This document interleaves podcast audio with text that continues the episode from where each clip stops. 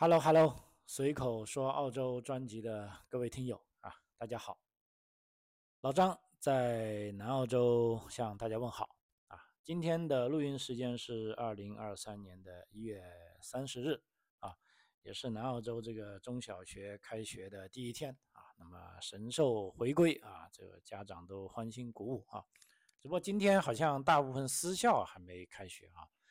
呃，总之我觉得私校也是。啊，挺多想法了啊！基本上啊，目前我所了解的啊，他们是明天才开学啊，就晚一天啊。OK，呃，那么今天想跟大家分享一下这个澳大利亚动物管理方面的一些啊有趣的事情啊啊，也不能说有趣吧，就是说动物管理的一些具体的事情啊。因为在这个疫情期间，就我身边的朋友啊。呃，多了很多养猫跟养狗的，啊，就有的家里甚至养了啊三只猫的啊，这个，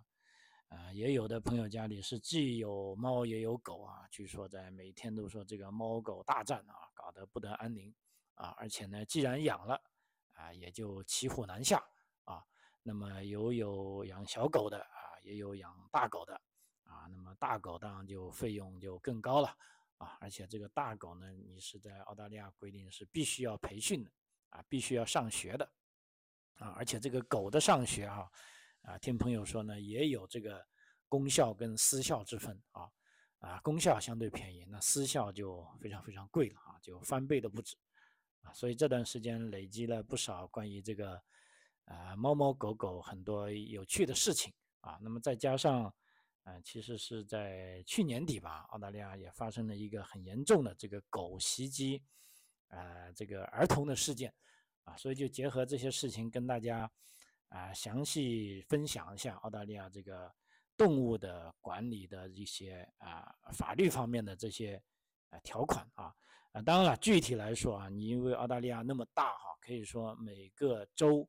每个领地。或者每个地方政府，我们讲的就市政厅啊，也叫 council，也叫议会啊，其实对猫跟狗呢都有非常不同的啊管理方法啊。那么我这里呢，必须要先做一个声明啊，就是说我在讲到具体的管理方法之后呢，也是我所在的居住地的这个地方 council 的管理，跟我所在的州啊，比如说南澳洲的啊管理方式啊，就并不完全和在其他州。啊，是一样的，啊，这个希望大家一定要明白。如果你，譬如说你是在墨尔本养狗的啊，你是在悉尼养猫的，那你一定要看你所居住的地方的议会啊，去他们的这个办公室啊，去他们的网站啊，看一下，他们一定一定会有非常非常具体的这个啊法律跟法规啊，呃，这也是我需要强调的哈。那么首先我们看一下，就是说在去年大概年末吧，发生了一个严重的这个狗袭击幼儿致死的案件啊，这个可以说是啊在澳大利亚造成了啊非常强烈的反应啊啊具体的时间是在二二年的十一月八号啊呃当时呢是两岁儿童的这个叫呃杰登吧哈和他的母亲。啊，他们是住在啊叫 Caro 的一个地方啊。他们因为出去旅游啊，他们是住在一个叫 Country Gardens 的这个汽车旅馆啊。那么当天呢，这个两岁的啊男童呢就遭到啊这两条狗的攻击啊，攻击他的两条狗的品种分别是叫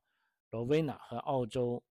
牧羊犬啊。不过这里需要注意的是呢。啊，有这个犬类行为专家指出呢，人们不能因为狗的品种就自动的把某些狗归类为高危犬种啊，有些狗就是低危犬种啊，其实不应该这样分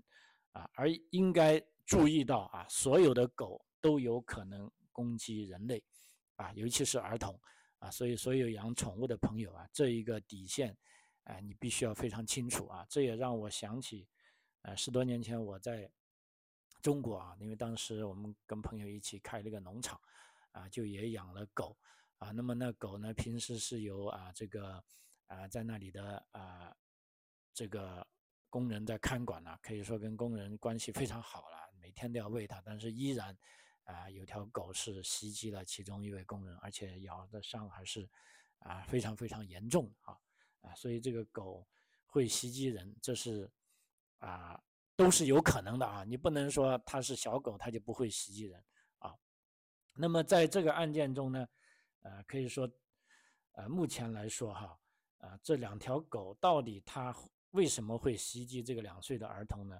啊，目前原因。啊，还不知道啊，因为这两条狗呢是由这个狗主人安放在院子里的，而且这个汽车旅馆的老板也可以说是比较负责任吧。他是发现男孩遇到袭击之后呢，是马上带这个男孩去了医院，而最终呢更动用了这个直升机啊，将男孩呢从啊库拉这个地方直接飞到了维也悉尼的沃斯曼的医院，啊，当然了，由于这个袭击的。呃，男童受伤过重呢，他依然是在这个手术中去世了啊。所以这个悲惨的事情发生之后呢，就当地这个 council，也就是说这个 Cora 这个 council，他就在现场抓住了这两条狗啊，并且第二天呢，对他实行了这个安乐死啊，就这两条狗啊被处死了啊。但目前呢，依然是不清楚啊，这两条狗为什么会袭击。啊，这个两岁的啊小孩啊，因为之前呢，这个我们知道啊，狗主人呢也是这个酒店的员工，而且这两条狗之前和跟小孩也一起玩过啊，也并没有出现啊什么意外啊，所以就目前来说呢，啊原因呢依然在这个啊调查之中啊，但问题呢，狗已经被实施了这个安乐死啊，那么小孩啊也悲惨的去世了。啊，所以这个事情呢，也许，呃，作为刑事案，好像是很难调查下去了。那就估计也有赖于这些啊科学家吧，动物学家吧，啊这些宠物学家吧，啊可能作为是他们的啊科研课题吧，啊来继续去研究了哈。呃，所以老张归纳了一下，比如说在澳大利亚养猫和狗的一些啊。这个比较详细的一些注意事项啊，比如说，呃，在基本上在所有的州和领地啊，都规定在澳洲养狗要遵守的相关规定。比如说，第一，要求所有的狗都要在啊市政机构注册啊，而且有的市政机构还规定每个住所内，呃，要养两条以内的狗不需要超过许可证，如果想养超过两条以上的狗啊，则需要。许可证啊，那么有的是市政机构呢，还要求啊，不允许在同一个住所同时养四条超过三个月大的狗啊。当然了，除非狗主人是犬类繁育人，叫 breeder 啊，他除非这是这个行业的，比如说刚才我们讲这个 breeder 啊，他就是呃养了狗，他要来卖的啊，是属于这个啊叫做啊犬类。繁育这个行业人士啊，又啊另当别论啊。所以刚才讲第一个呢，你如果养了动物啊，无论是猫跟狗啊，我觉得甚至其他宠物啊，是不是都需要注册呢？比如说鸟啊，不知道要不要，鱼可能就不需要了吧？因为鱼它待在这个鱼缸里啊，你没办法抓它去注册啊。但是猫跟狗是一定的。第二呢，将狗呢放在市政机构登记，它的好处呢，因为一旦这个狗注册了之后啊，它就会被安装了这个微型芯片在它身上啊。这时候呢，你这个狗如果丢失了，那么在二十四小时内可以获得帮助啊。同时呢，啊，你注册了芯片，也相当于狗有了身份证明啊，证明您是它的狗主人啊。而且第三点呢。这个市政局的员工呢，可以就狗在袭击人的时候，或者狗大声吼叫啊，干扰邻居的时候啊，进行这个调查啊，跟这个解决啊，这也是啊登记的好处啊。呃，另外呢，给这个宠物啊注射这个微芯片有什么好处呢？根据二零零八年啊。我这边我看一下是昆士兰州的哈，这个动物管理啊，这个动物管理呢，特别是打了括号就 cats and dogs，啊，呃，这个主要是针对它们，因为它们主要是在野外跑啊，可能会跑出你的视距范围啊，也可能会对其他人有威胁啊，所以主要是对猫跟狗啊，按照这个动物保护法是要求所有的犬类动物都要在体内安装微芯片啊，安装微芯片的时间呢是在三个月大之前啊，或者呢你在，如果你是个这个动物繁育者，你要把狗卖给。有人买的时候啊，这个时候是卖家的责任，就是说你卖家必须要给狗安装芯片，啊，或者呢你不是动物繁育人，但是你养着养着说我不想养了，或者呃我有其他的事情，这时候你如果要送给人的时候呢，这时候你也要安装这个注射微芯片啊，这时候是送走动物的人的责任啊。如果狗主人更换了地址，那狗主人就有责任联系芯片。注册处尽快更新信息啊，这就好像呃管理车一样啊。澳洲的车也是，如果你的地址搬了啊，那么当然了，车是由州政府管的啊。那么州政府车管部门呢，要求你在两个礼拜内啊，必须要把最新的地址啊告知这个啊车辆管理相关部门。那狗呢，就要告知啊这个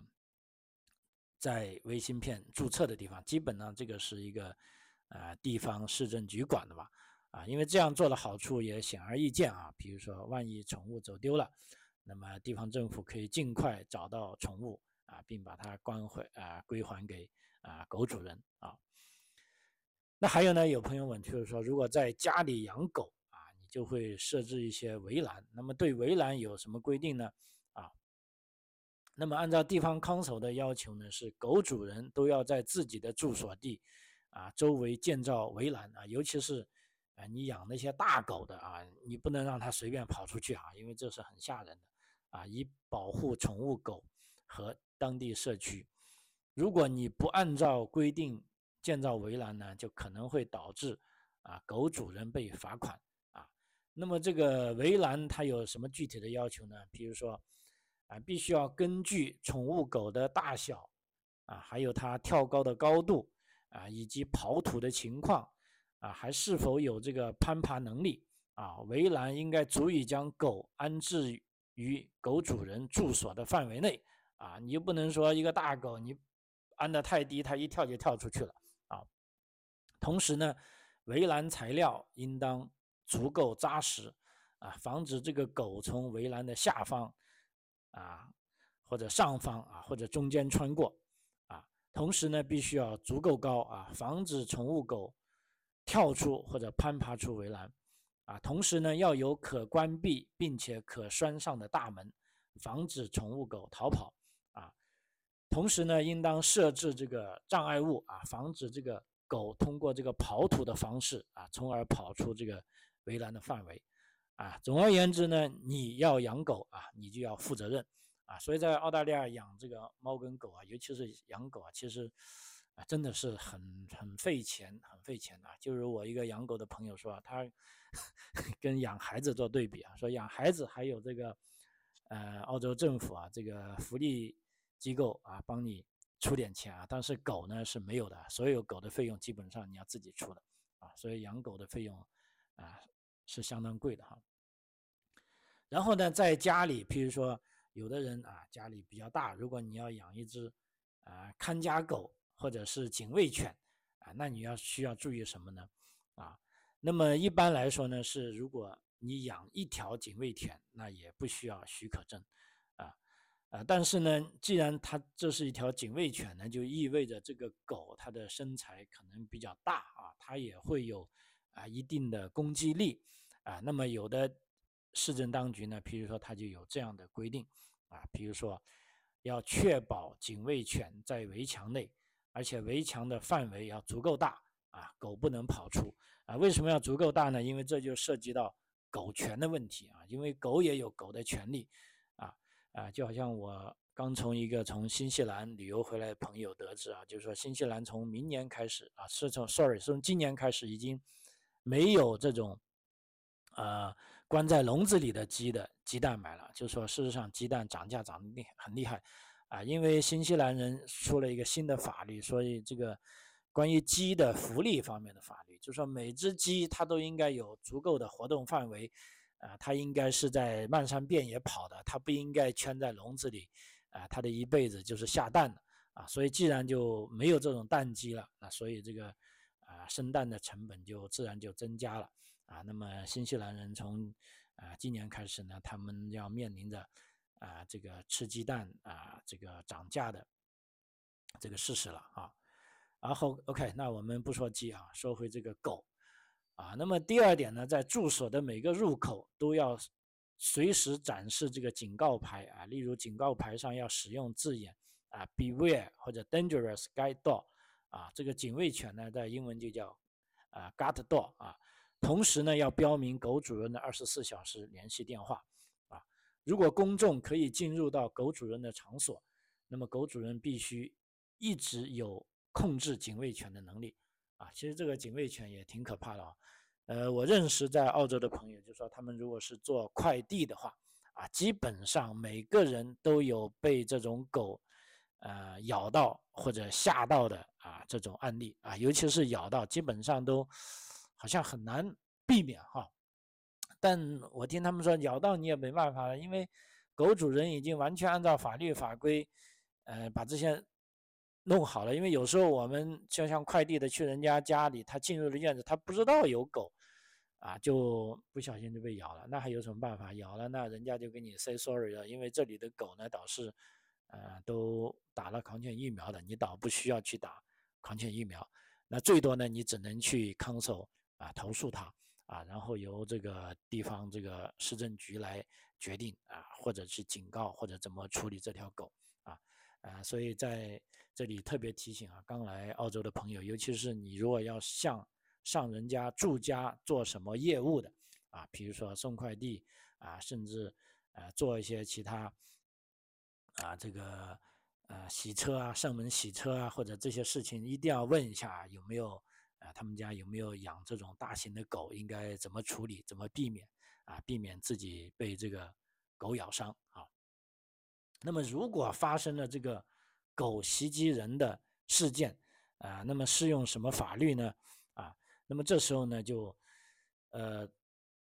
像我刚才一开始讲的，如果当出现狗袭击人的事件时，为了调查事件啊，当地政府，比如说尤其是这个我讲的，其实就是市政局了、康守了啊，他们会同时考虑所在州的法律啊，比如说动物管理，比如说如果是在。呃，昆士兰州啊，就要有二零零八年啊昆士兰动物管理法啊，还有呢是当地的康守的法规，比如说这个啊，如果是在 city 里面的，那就是布里斯班的啊这个动物保护法啊，比如说还有这 Townsville 的市政府的动物保护法，就是说，啊，动物方面的管理法规呢，目前来看，联邦这个级别呢是基本上没有像样的法律。啊，反而是州政府跟领地政府，啊，跟这个地方康守啊，界定了很多很多这样的法律啊，这也方便啊，因为我刚才讲了，管理这个宠物呢，主要是地方康守，也就是说啊，地方议会啊，在大不了呢就是州政府啊，州政府都没有人专门的管，它只有这样的法律啊，所以这时候呢，比如说啊。出现这个事情呢，例如他在这个，呃，二零零八年这个昆士兰动物管理法里面就写到啊，有一个法条哈，就说宠物主人不得允许或鼓励狗对人或动物进行袭击、恐吓，否则就构成犯罪啊。法律也规定了犬类注册及危险犬类的声明啊。那这个时候呢，就真的有一点，就是说。惩罚狗要看主人了啊！如果发生了狗袭击人的事件啊，如果发现是宠物主人失责的，呢啊，这个狗主人啊，猫主人他是有罪的啊。那至于这个狗怎么处理呢？刚才讲了上一个案例呢，就因为它已经咬死了孩子，它直接被给予安乐死了啊。那么说起安乐死呢，那在什么情况下呢？这个地方议会呢？可以要求，比如说对你们家的宠物啊，对你所养的宠物进行这个安乐死呢？啊，一般来说呢，可以说地方政府是很少下命令啊毁灭袭击人的宠物狗啊啊，但是因为狗主人是有权利因为自己的狗袭击别人，从而决定自己的宠物是否应当被安乐死啊。就是说刚才那个在新州发发生的案例，这个狗咬死了啊儿童，那么地方政府啊要求对他安乐死，但即便这样安乐死呢，也是由这个两个狗的主人他是啊同意的啊。因为狗主人是可以安排兽医或者让这个地方政府对狗进行安乐死，呃，但是呢，即便哪怕这个宠物狗被安乐死啊啊，这么狗主人呢还是有可能会被起诉的啊。就回到上一条，就是说，如果会发现你是恶意啊，或者你允许或者鼓励你的狗对人或者对其他动物发起袭击的话，你会被起诉啊。但是最上边那个例子就咬死男孩的。那个例子呢，的确是，呃，狗主人没有做这方面的事情啊，所以他是没有，啊，狗主人是没有被起诉的啊。而且呢，呃，在某些情况下啊，这个地方政府呢是有可能下令啊，人道毁灭你的宠物狗啊，啊，譬如说宠物狗对人类造成了危及生命的伤害啊，那么当地政府相信该宠物狗不受控制。啊，或者在此次事件前呢，这个该犬已经袭击过人类或其他动物啊，就可以实行安乐死。问题是，如果您对这个，比如说啊，市政局要求销毁您的宠物狗，如果你对这个决定有异议呢，啊，你依然可以以，比如说通过以下方式表达您的反对啊，比如说第一，你可以在销毁令做出的十四天内。啊，向当地政府提出对该决定的内部审查啊，就是说你还有一次机会啊，要求他们考虑清楚啊。如果啊，这个当地政府市政局说我已经已经审查过了，你这只狗啊必须要死啊，也就是说当地政府不撤回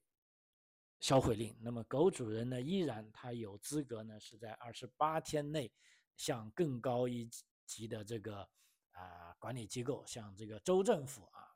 一些这个动物管理的机构啊，提出上诉啊，看有没有机会啊。这也基本上给到了狗主人足够的时间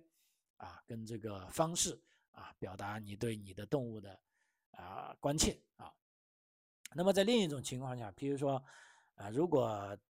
地方市政厅他不带走，他不杀死你的狗，但是他要把你的狗带走。啊，那在这个什么情况下，比如说你的狗会被政府带走呢？啊，那么其实大概是以下的情况，比如说，首先呢是当地的啊这个官员相信啊，比如说您的宠物狗参与了某些袭击人或者袭击其他动物的事件啊，或者是呢作为主人啊，你不能保证你的狗不会再次攻击。啊，其他人或者动物，比如说，你说，哎，我家就这么大，我的院子就那么大啊，或者我的粪池我已经没钱去修它了啊，那么这时候你如果不能保证你可以控制这条狗的话，那么当地政府呢就会带走你的狗啊。当然了，这个时候带走你的狗呢，并不是要把它处于啊死刑啊，只是是他们用他们的方式啊把它养起来。那这时候呢，你可以在规定的时间内。去探视你的狗，啊，它没有被销毁，它依然是被狗道的待遇啊，你可以去看，啊，而且呢，你的狗还会归还给你。如果啊，地方政府已经把这些事情调查清楚了，或者他认为，呃，你已经在家里有足够的这个呃设施啊，可以把狗比较好的看管起来了啊。比如说，第一，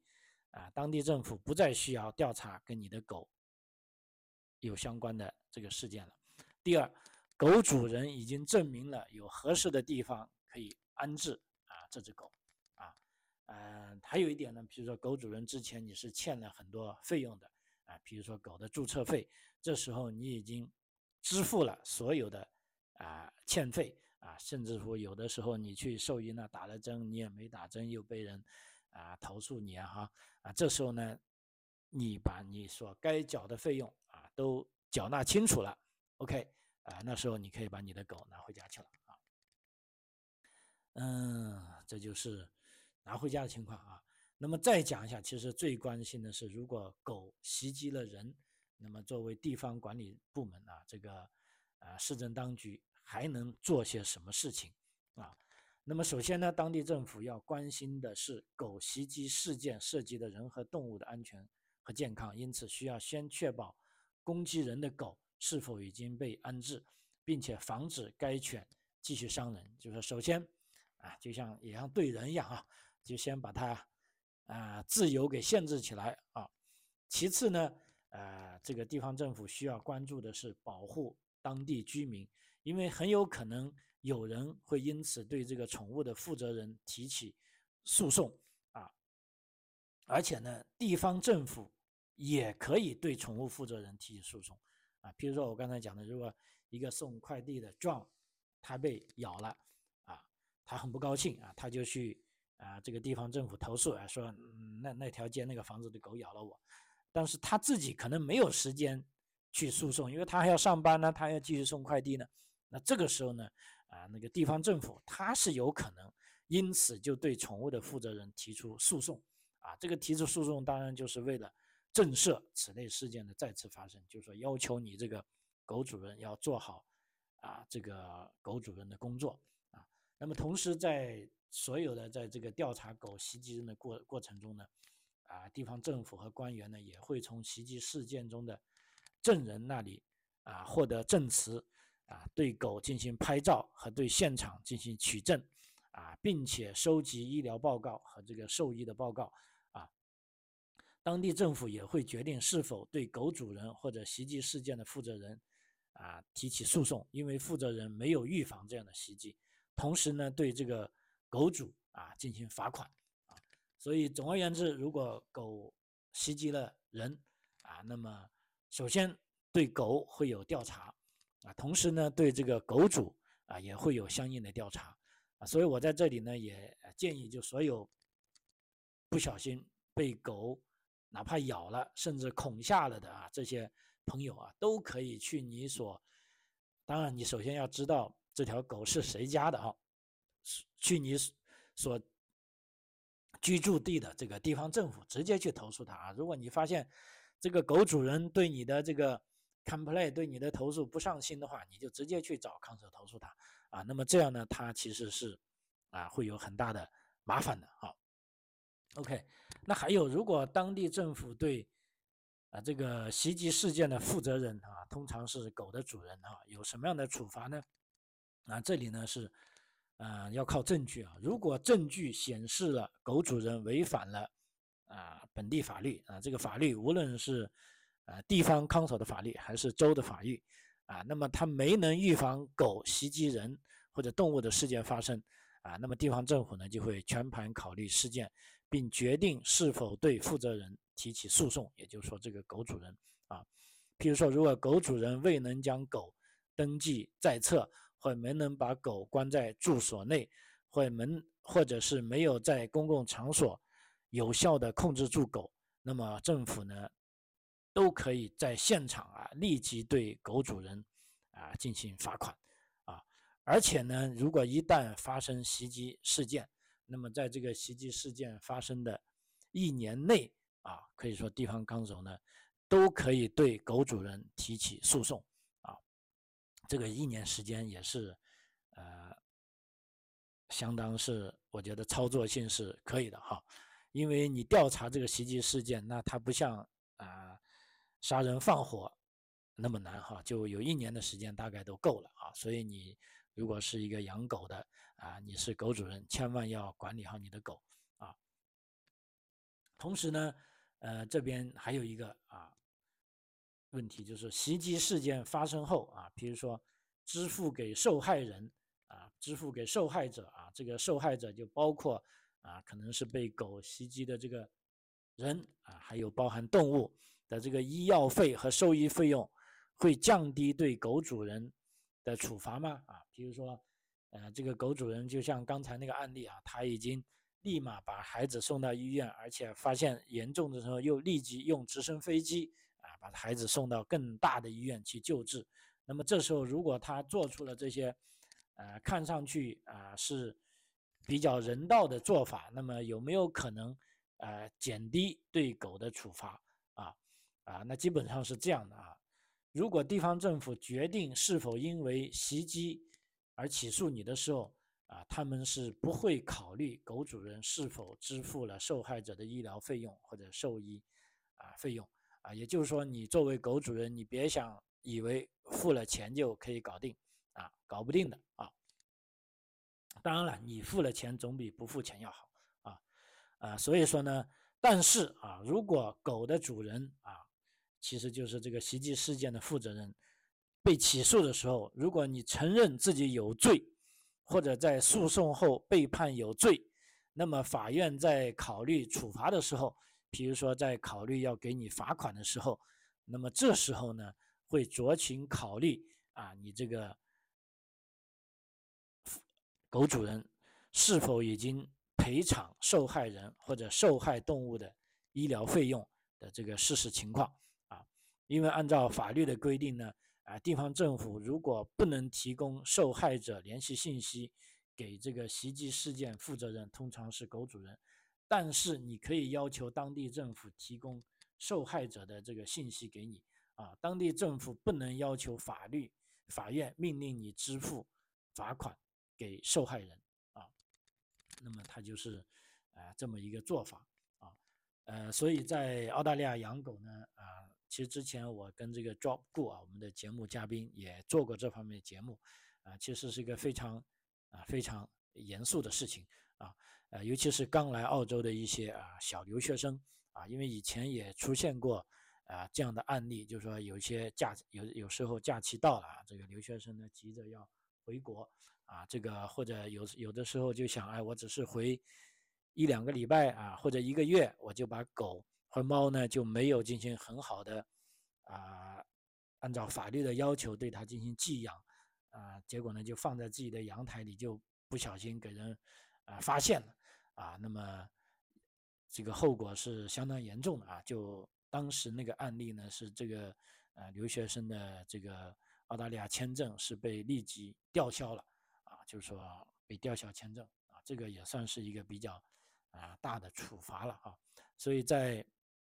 澳大利亚愿意养宠物的朋友啊，我们就知道啊，您是非常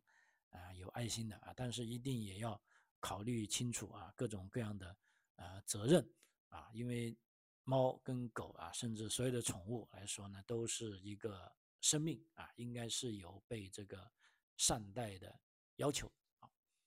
好，随口说澳洲啊，这一期关于猫狗的法律啊，就跟大家分享到这里啊，非常感谢您的收听啊，我们下期再见，谢谢。